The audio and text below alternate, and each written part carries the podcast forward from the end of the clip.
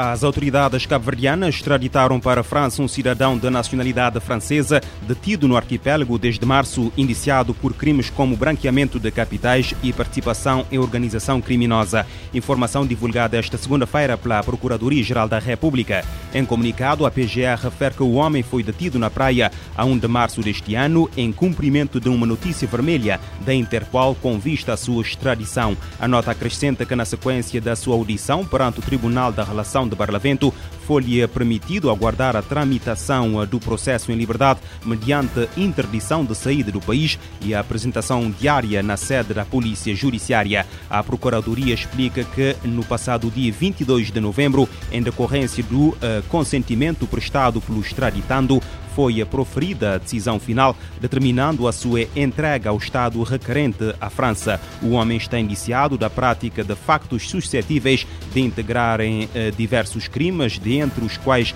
branqueamento de capitais agravado pela participação em organização criminosa, contrafação de obra registrada, uso, importação, exportação, detenção e venda ou exposição para venda em organização criminosa de mercadoria com marca contrafeita todos previstos e punidos pela legislação francesa. Em cumprimento da decisão judicial no passado sábado, o homem foi entregue às autoridades francesas no aeroporto internacional Nelson Mandela, na praia, tendo seguido viagem para uh, com destino àquele país europeu. No dia 25 de novembro, a Procuradoria-Geral da República também anunciou a conclusão de um processo de extraditação uh, para Portugal de um cidadão de nacionalidade portuguesa condenado naquele país europeu a uma pena de sete anos de prisão pela prática de um crime de branqueamento de capitais.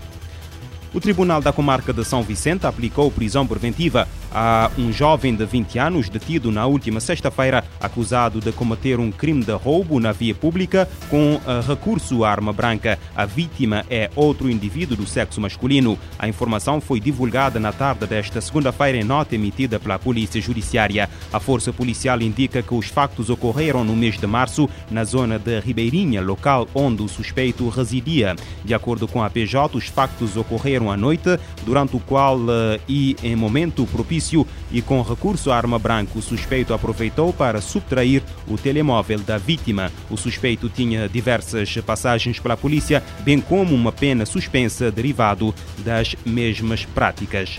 Ainda em São Vicente, o tribunal mandou para a prisão um indivíduo de 29 anos acusado de cometer vários crimes de furto qualificado, furto simples e danos contra diversas vítimas. A Polícia Judiciária explica em nota que o homem que residia na Ribeira Bota foi detido na sexta-feira fora de flagrante delito, mas tinha diversas passagens pela polícia pela prática dos mesmos crimes. De acordo com a PJ, os crimes foram cometidos nas zonas de Chão de, Chão de Cemitério, Chão de Monte Sossego, Ribeira Bota, Fonte Felipe, Fonte Francês e centro da cidade do Mindelo entre junho de 2021 e maio do ano em curso, em horários diferentes. Segundo a mesma fonte, em momentos propícios com recurso a chaves falsas, pedras, o suspeito aproveitou para subtrair vários pertences, nomeadamente baterias de automóveis, telemóveis, entre outros, causando avultados prejuízos às vítimas.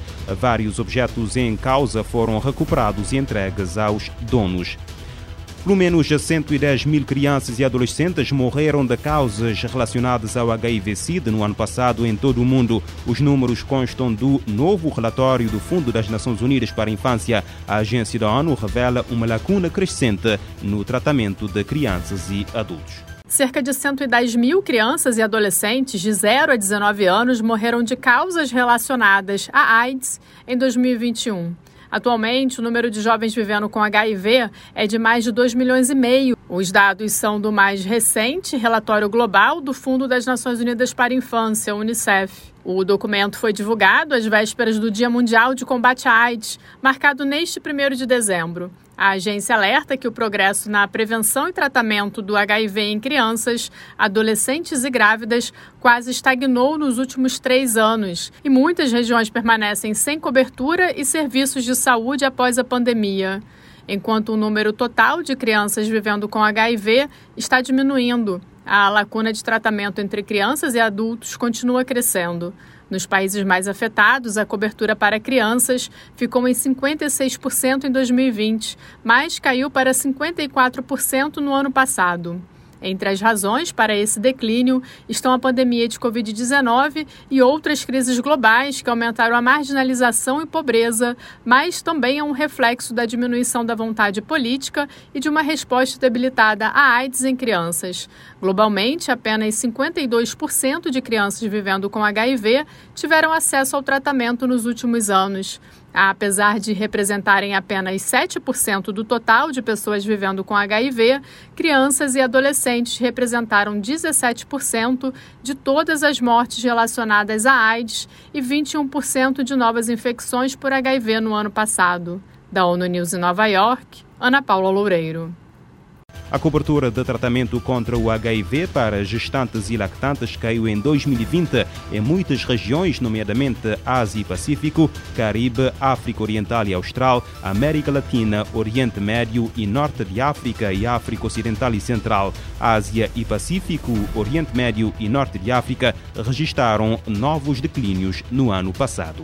A Colômbia vai enviar 400 soldados para combater o narcotráfico na fronteira com Peru, Brasil e Equador, face ao aumento de homicídios e deslocações internas de população nos últimos meses. O ministro do Interior, Alfonso Prada, disse hoje aos jornalistas no final de uma reunião do Conselho de Segurança que seis secções com 400 soldados e oficiais estarão na linha da frente das operações para bloquear os corredores do tráfico de droga dos países do sul da Colômbia. O presidente presidente colombiano Gustavo Petro convocou a reunião com responsáveis das Forças Armadas depois de recentes combates entre grupos armados que causaram 18 mortos eh, e mais de uma dezena de familiares eh, de famílias deslocadas no eh, sudoeste do país, na fronteira com o Equador e Peru. Os confrontos opuseram à frente Carolina Ramírez, uma facção separatista da antiga guerrilha das Forças Armadas Revolucionárias da Colômbia, a um outro grupo armado, os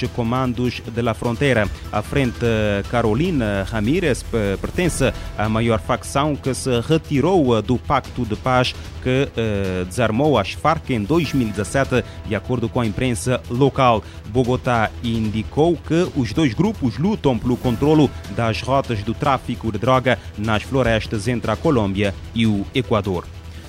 Um general iraniano reconheceu esta segunda-feira a morte de mais de 300 pessoas durante os protestos que decorrem em todo o país em defesa dos direitos humanos. São as primeiras declarações oficiais sobre o número de baixas em dois meses. A estimativa é consideravelmente menor do que o número relatado pela organização não-governamental Iran Human Rights, um grupo com sede nos Estados Unidos que acompanha de perto os protestos desde que estes eclodiram após a morte de. Uh, Masha Amini, a 20, de 22 anos, sob custódia da chamada Polícia da Moral em Teherão por ter eh, legalmente violado o código rígido de imposto de vestuário às mulheres na República Islâmica. O grupo ativista refere que 451 manifestantes e 60 elementos das forças de segurança foram mortos desde o início dos choques e que mais de 18 mil pessoas foram detidas.